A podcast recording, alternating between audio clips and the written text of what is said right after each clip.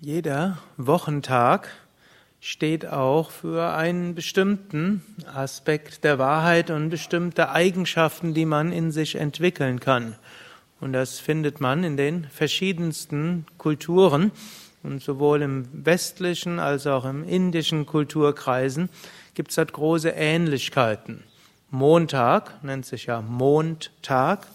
Und dieser Tag ist in Yoga besonders Shiva zugeordnet und Shiva hat auch eine Mondsichel über der rechten Augenbrauen. So ist Shiva Mond, für Montagen, besonders am Montag kann man an diese Eigenschaften der Meditation des nach innen Gehens denken.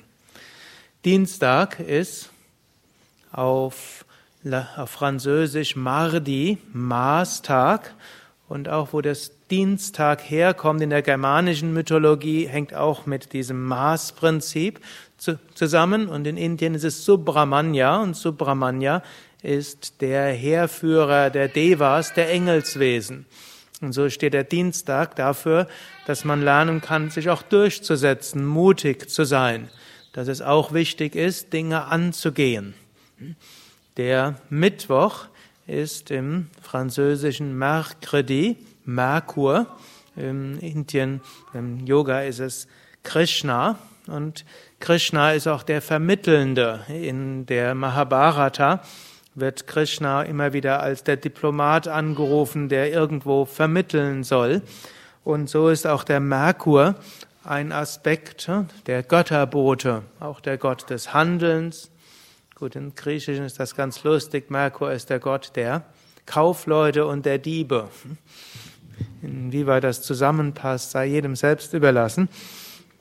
Krishna hat jetzt eigentlich wenig mit Kaufleuten und noch weniger mit Dieben zu tun. Aber es ist dieser, letztlich Krishna, der Aspekt der Liebe und der Aspekt der Freude, auch der Aspekt der Lebensfreude und so ein bisschen die Welt ein bisschen spielerischer angehen.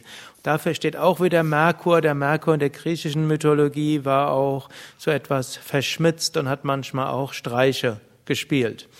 Und so dieses Leicht, diese Leichtigkeit, dieses Spielerische, inmitten auch von schwierigen Situationen, dafür steht auch Krishna und Merkur. Dann der Donnerstag, Jödi ist hm, Jupiter-Tag, hm, auch in der germanischen Mythologie der Thor-Tag, also Thor mit H, hm, ein wichtiger der Götter dort, der Donnergott, deshalb Donnerstag, entspricht auch wieder Jupiter. Und jetzt im Yoga ist Donnerstag der Guru-Tag. Jetzt Guru hat mehrere Bedeutungen. Eine Bedeutung von Guru ist tatsächlich Jupiter. Und Jupiter in der indischen Mythologie, eigentlich wie auch in der westlichen Astrologie, ist der Aspekt der Weite, der Größe, der Großartigkeit, auch der des Freude und letztlich des Sehens des Göttlichen überall. Und Guru, auch im Sinne deines spirituellen Lehrers, ist eben auch nicht nur der eine persönliche Lehrer, sondern ist auch die Welt, ganze Welt anzusehen als mein Lehrer. Alle Ereignisse, von denen kann ich lernen. Und natürlich kann ich auch lernen, über meine kleine individuelle Persönlichkeit hinauszuwachsen. Dann Freitag, Freya-Tag oder auch Vendredi, Venus-Tag, ist Devi-Tag, der Tag der göttlichen Mutter, wo man sich an die positiven weiblichen Aspekte erinnern kann, also alle weiblichen Aspekte. Das haben sowohl Frauen in sich, auch Männer haben in sich weibliche Aspekte. Man kann auch an die Mutter denken, auch die göttliche Mutter. Im Sanskrit ist das Durga Lakshmi Saraswati Kali. Samstag ist der Saturntag, Saturday auf Englisch.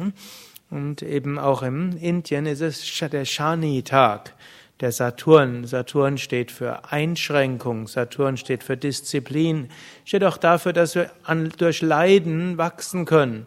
Auch wenn Menschen nicht so freundlich zu uns sind oder nicht so freundlich über uns sprechen, können wir dadurch lernen.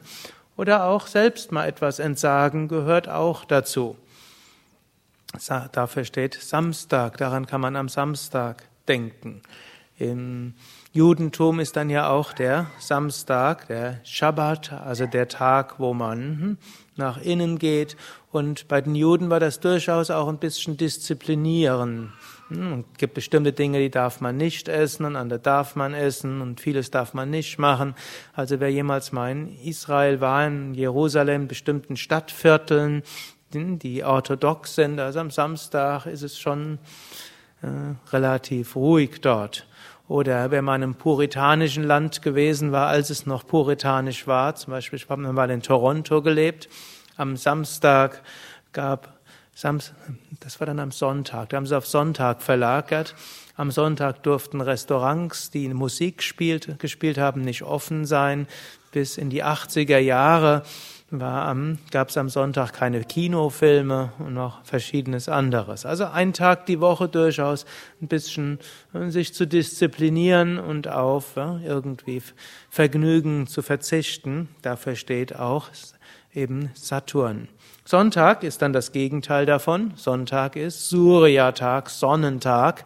Letztlich das Überschwängliche, das Strahlende, das Leuchtende, das Freudevolle auch Festessen gehört auch zum Sonntag und sich gut gehen lassen. Aber eben auch, Sonne steht auch dafür, zum einen, dass wir selbst immer wieder Licht bekommen, und zwar ob wir es verdienen oder nicht. Die Sonne scheint für alle. Gibt so diesen lateinischen Ausdruck, so lucet omnibus. Also wir können freizügig sein, ohne zu überlegen, verdient der andere oder nicht. Das liegt nicht einfach nur an uns. Natürlich, Unterscheidungskraft sollte man auch üben. Und auch wir bekommen von Gott, was wir brauchen, egal ob wir jetzt gerade freundlich zu Gott waren oder nicht, ob wir ihn glauben oder nicht. Das ist letztlich der Sonne egal. Auch wenn wir nicht an die Sonne glauben, wir würden trotzdem Lichtstrahlen bekommen. Und ähnlich ist auch diese Freizügigkeit, Großzügigkeit. Diese Art von Großzügigkeit ist auch Sonnenprinzip. Saturn ist dort etwas unterscheidender, gehört auch dazu. Also alles gehört irgendwie hm, dazu sind verschiedene Aspekte von Spiritualität, spirituellem Leben, die es gilt in uns zu entwickeln. Und so dienen diese sieben Tage auch, dass man an diese sieben Aspekte von Spiritualität denkt. Vermutlich ist es jetzt nicht so, dass man sagen kann, der Montag ist notwendigerweise so. Hm, letztlich, irgendjemand muss ja mal angefangen haben zu zählen mit Montag.